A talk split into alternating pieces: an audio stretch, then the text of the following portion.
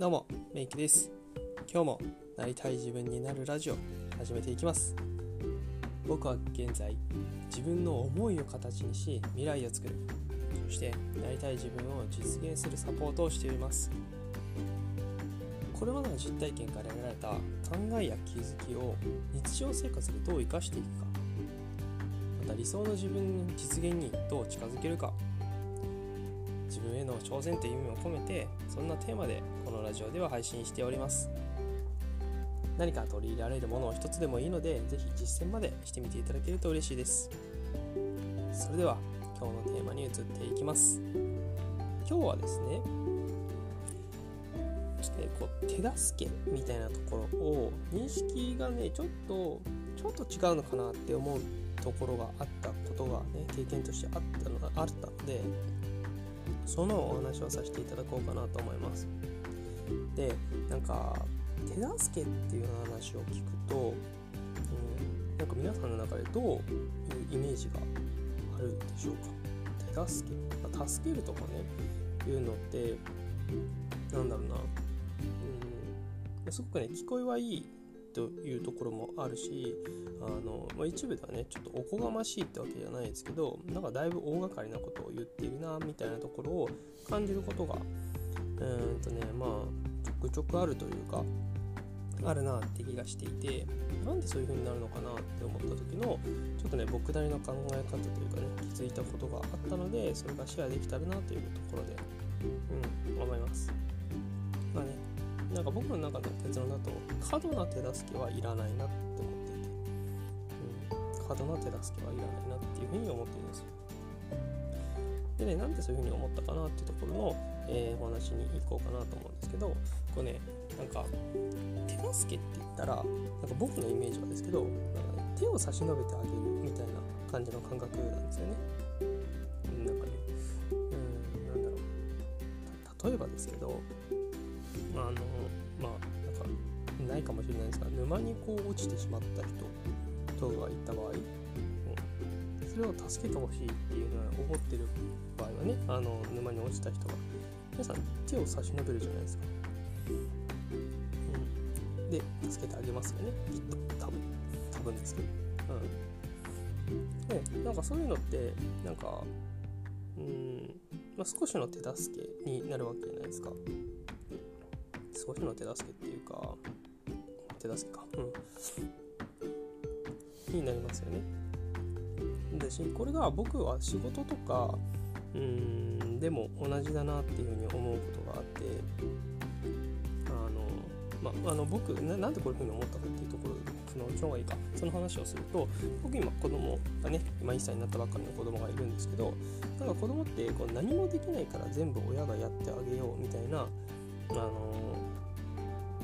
ころがあるんじゃないかなと思ってるんですけどあの、ね、僕それがちょっとね違うなって自分自分のね子育ての中で思うことがあるんですけどなんかそのなんだなんかをやってあげようって思う気持ちってめちゃくちゃ大事だと思うんですけどそこで全部自分がやってしまう例えばだけど子供がねやろうとしてることを親が全部やっちゃうっていうのをするとどういうことが起きるかって僕はなんかその子が自分でやろうとして成長している機会を奪っているんじゃないかなっていう感覚になったんですよね。うん、そのその子が何か例えばだけどなんだハイハイしようとしましたとか、うん、言った時にちょっとさちょっとなんかそのおもちゃが欲しいなみたいな時に自分の手では届かないところにあるけれどそれが欲しいかなと思ってなんか例えばハイハイしなきゃいけないとかちょっとこう自分でねこう寝返りを繰り返していかなきゃいけないみたいな時になったん？っていうのになった時に手助けっていうことをちょっと間違えちゃうと親が取ってあげちゃうみたいなことってその子の足元だったりとか手元に置いてあげるっていうことを僕はしちゃってたんですよ。僕はね。でなんかそういうのをしてあげるとまあ、確かにその子は喜んでくれるんだけどあの一方の見方としては例えばその子は本当だったらハイハイして取りに行けるように成長できたかもしれないしもしかしたらちょっと時間かけたらそれを取るために本人がねまあ、頭を使うのかどうかわかんないけど、まあ、例えば頭を使ってどうやったらそれが取りいけるかなってことを考えるっていうことをする機会を奪ってしまったのかなっていうふうに思ったんですよ。なんかその感覚分かりますかね？なので僕のこの感覚なんで僕のあの感覚の話でいくとそういうふうにちょっと感じたんですよね。うん、ですごくねいいこといいことっていうかなんかその取ってあげてとかでその子がね喜んでくれる顔を見るのとかは僕もめちゃくちゃ嬉しいし可愛いなって思うんですけど一方でそういうところでちょっと感情が湧いてきてですねなんかすごくあのなんだろうこの子を成長させる機会を奪ってしまったのかなとかあれ本当だったらもしかしたらこの子自分で取り入れていきたかと思ってたのかなとか全部妄想なんですけどそういう風にちょっと感じたんですよね。これがこれがねあの家族の中とか子供のことだったらまあね普通普通というか一人だとなかなかできないよなとか思う部分があるのでまあ100歩譲っていいかなと思うんですけどことねこれがそのさっきの仕事とかに置き換えるとどうなるか。同じようなことが言えるのかなって思っていて例えばまあ後輩とかがねなんかこれわかんないですとかこれどういうふうにやったらいいでしょうかみたいな時にあのあそれはこうこうこうでああじゃこうでこうでこうでみたいな形でこうなんだ、言ったらこう正解を伝えちゃうみたいな、うん、ことってやってるかなと思うんですよ。うん、でこれが間違いってわけではないんですけどあのなんだそれは僕僕の中ではねその子のそれこその成長の機会を奪っちゃったりだとかなんだろうな。まあなんだ？自分で考えるっていう行為をなんだ奪ってしまってるような感覚になるんだったんですよね。あこれ同じだなと思っていてこれでも結構皆さんやってるかな？皆さんっていうかね結構やってる人多いんじゃないかなって思うんですよ。聞かれた時に答えはこうだよって教えてあげるとかこれが正解だよってわけじゃないけどそれを言っている状況、うん、本当間違いではないんですけどこういうのってなんかその人の成長の機会だったりとか挑戦する機会であったりとかいうのをなんかねこう奪ってしまってるんじゃないかなっていう感じの感覚になったんですよね。うん、で僕の中でこれはうんとね、どういうこと自体を招くかっていうと自分で考えるってことを本人がしなくなるというかあのする回数がやっぱどうしても減ってくるそうすると、まあ、その子自身のスキルだったりとかその子自身の、うん、その人自身のねその人自身のうんなんだろうなまあ成長とかかな、うん、っていう機会を奪っているそういう場をなんかね自分自身がなんだろうやっちゃってることによってほんあのなんだろうなそうね。っていうことをやるとそう、ね、僕はそれが手助けだと思ってやっちゃってるとちょっとずれちゃってるのかなって思う部分があってなんかすごくもったいないしあの本来なんかねもう本当に今にも死にそうとかなんだろうこれやんなきゃやばいですみたいな時は助けるのは必要だと思うんですね。納品がしたですとか半日後にはもう納品しなきゃいけないですとかやらなきゃやり終えなきゃいけないことがあるんですみたいな時にじゃすいません2割しか終わってないんですみたいなどうすればいいですよって言ったらもう今すぐやれよって話になっちゃうしそういうこう切羽詰まったようなことめちゃくちゃ緊急性が高いようなものとかに関してはそれはもちろんねやってあげるっていうこともそれを選択としてはありかなと思うんですけど日常生活とか普段のこう仕事においてそんなことばっかっていうのはあんまりないのかなって思うとやっぱその子だったりとかそういう人を少しでもこう成長させてあげるための手助けっていうのを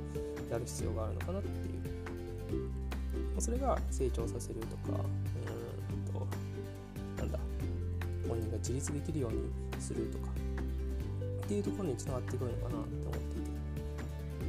僕はねそれをこう子育てっていうところからこれ仕事でも同じだよなと思ったところがあって仕事とかねビジネスとかでもいいと思う同じだよなと思ったところがあったのでなんかねこれはうんまあ僕も言語化しておこうかなっていうところもあってあの今日はラジオで配信している次第です。ちょっとねあの言葉がうまい具合に出てこなかったんで、うん、なんかつながりがあんまり良くなかったかもしれないんですけど僕の中ではねこう手助けっていうところを少しこう勘違いしてしまったりかちょっとニュアンスをこう間違えたりするとあのー、なんだろうな、まあ、思わぬ結果ってわけでもないなんか